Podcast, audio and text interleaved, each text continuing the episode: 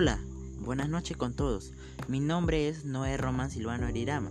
Soy estudiante de la institución educativa Jorge Coquis Herrera y me siento muy contento de poder compartir en este momento un tema muy importante sobre la contaminación del aire en nuestro entorno y para ello daré a conocer acciones para, contribuir al cuidado del ambiente en general y aclararé puntos de reflexión sobre todo lo que en estos tiempos nos afecta de diferentes maneras.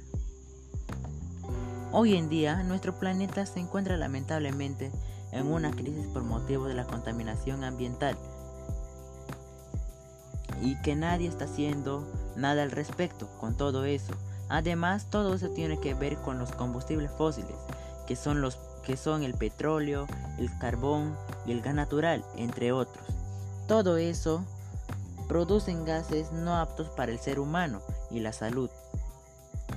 Al parecer son pequeñas partículas de PM2.5 micrómetros ya que ellos ingresan a nuestros pulmones y nos, pueden y nos pueden causar diversos tipos de enfermedades respiratorias como por ejemplo la tuberculosis, más conocida como TBC, el asma bronquial, cáncer de pulmón y enfermedades cardiovasculares, etc. Y hasta nos puede causar la muerte. Por ello pedimos que ya todas las personas del mundo empecemos a tomar conciencia sobre esto y para un futuro saludable y seguro.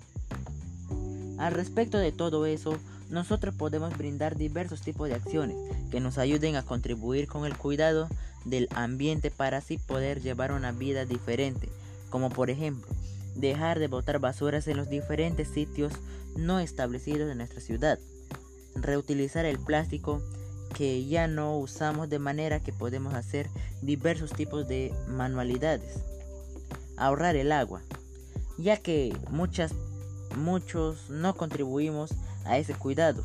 Sin embargo, por nuestra geografía vertiente del Pacífico donde reside el 66% de la población, solo cuenta con una disponibilidad de 2,2% de acceso al agua.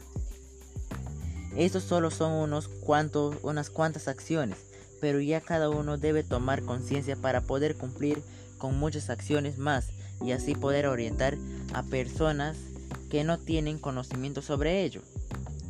Según el nuevo informe de la OMS, la Organización Mundial de la Salud, las emisiones de gases tóxicos en las ciudades del mundo han vuelto a aumentar en un 8% en solo 5 años, del 2008 al 2013, el último año con datos disponibles a nivel mundial.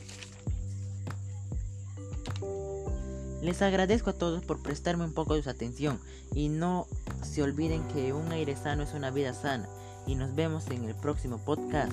Gracias.